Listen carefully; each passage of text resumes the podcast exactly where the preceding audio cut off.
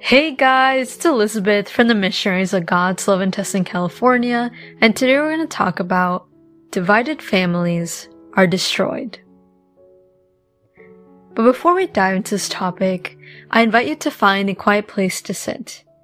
Strain your back, relax your shoulders, and take a deep breath in. Invite the Holy Spirit to come to you. Holy Spirit, please come to me. Please fill me with your presence and your peace. Help me with whatever problem I am going through.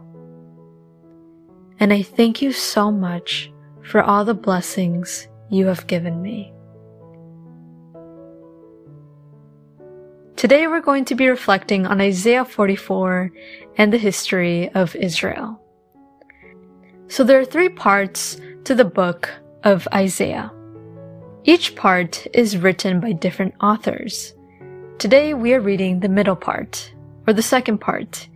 Even if this book seems old, its message is extremely relevant.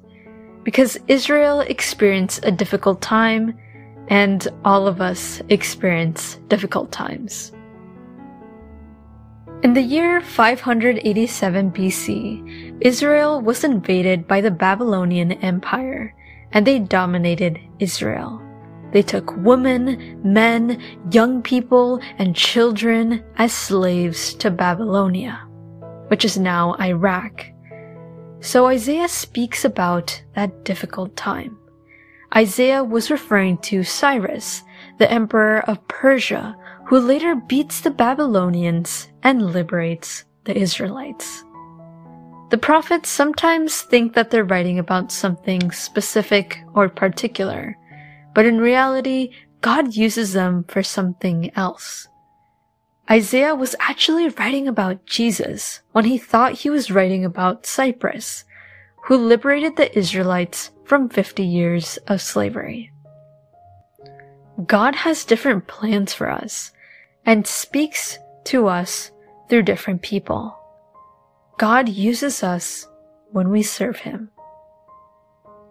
So let's look at Isaiah 45 verses 1 through 6, which reads,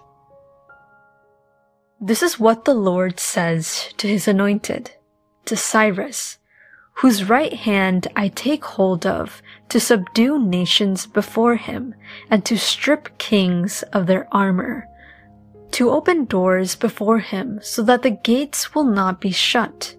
I will go before you and will leave the mountains. I will break down gates of bronze and cut through the bars of iron. I will give you hidden treasures, riches stored in secret places, so that you may know that I am the Lord, the God of Israel, who summons you by name. For the sake of Jacob, my servant, of Israel, my chosen, I summon you by name and bestow on you a title of honor, though you do not acknowledge me. I am the Lord, and there is no other. Apart from me, there is no other God.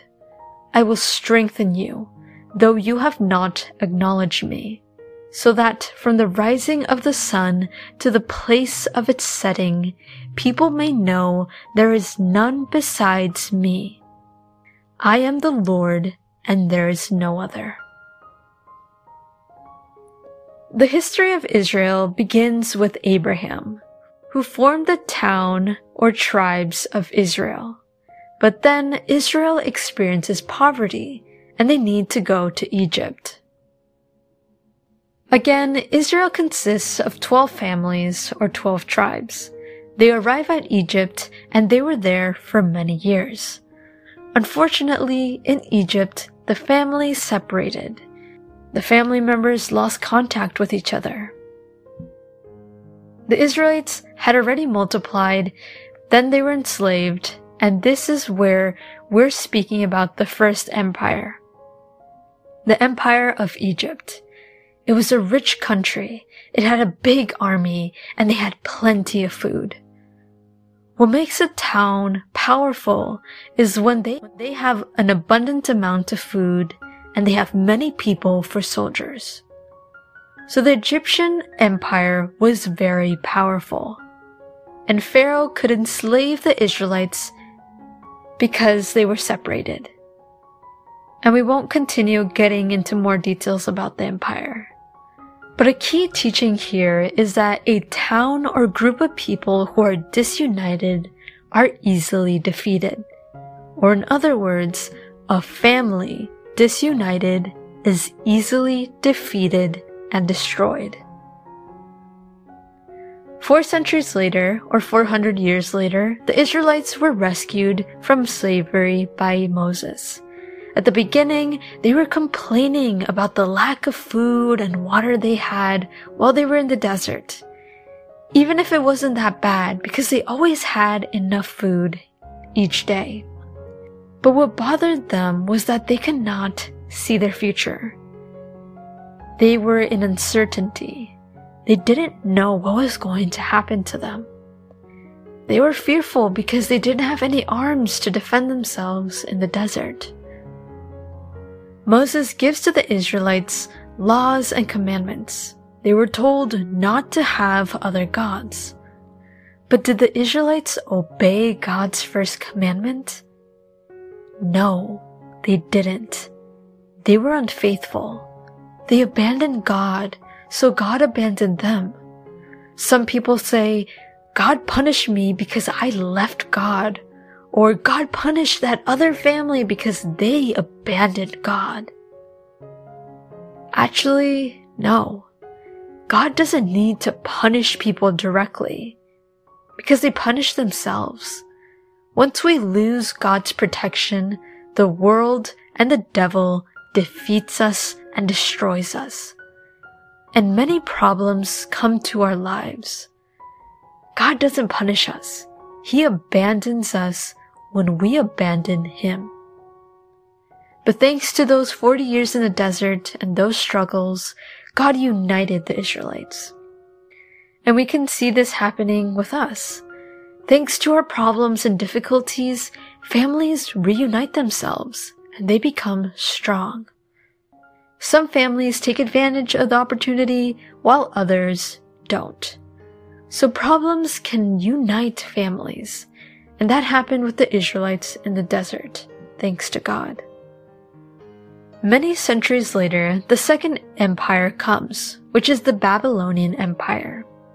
They dominate the Israelites and they enslave them, and some of them are killed. Now, did God punish them? No. God abandoned them because the Israelites abandoned him, and so the devil took over and did its evil. While Isaiah is at Israel, he is writing to the Israelites. The Israelites then begin to repent. Sometimes people remember God when they're suffering and going through harsh times. They say, Why did I leave God? He doesn't hear me now. Of course, because we abandon God. The Israelites remember about God, and God sends them to Cyrus and that is where we catch up with Isaiah 45. Isaiah speaks of an emperor who was not an Israelite or a Jew. Another empire arrives, which is the Persian Empire, that defeats the Babylonian Empire. The Persian Emperor Cyrus frees the Israelites and they happily return back to their home. Centuries later, the Israelites separate themselves from God again. A Greek empire arrives and they defeat the Israelites and enslave them again. They seek for forgiveness and they are liberated. But then the Roman Empire arrives. And the Israelites were under that empire when Jesus arrived. Sadly, Many Israelites rejected Jesus and his teachings and they suffered the consequences. But we should not follow their example and reject Jesus' invitation. Jesus will ask us frequently to change things in our lives and to improve our lives. And we should humbly follow him and obey Him so we become the best version of ourselves and help others. So let us say yes to God and let us not be separated families. Because remember, divided families are destroyed. Continue meditating about this topic and tell God, Speak to me, O Lord, for your servant is listening.